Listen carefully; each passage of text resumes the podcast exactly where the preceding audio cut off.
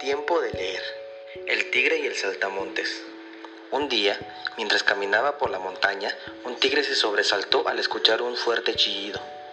Asustado, miró a su alrededor para ver de dónde provenía ese ruido y descubrió un saltamontes que estaba enojado porque el tigre había destruido su casa al pasar por ahí. El tigre, confiado de su tamaño y poder, se burló del saltamontes. Esa reacción molestó mucho al pequeño insecto, el cual desafió al tigre a una pelea.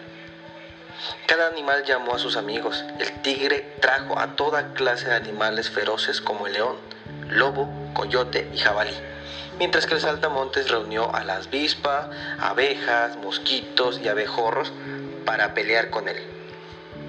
Cuando vieron el ejército de insectos, el tigre y sus amigos se sintieron más confiados de ganar y seguían burlándose. Cuando empezaron a sentir por todos lados los piquetes de los insectos, eso ocasionó que salieran huyendo a toda prisa de aquel lugar. Fue así que esos feroces animales fueron vencidos por el saltamontes y sus pequeños amigos. Así lo cuentan los tojolabales.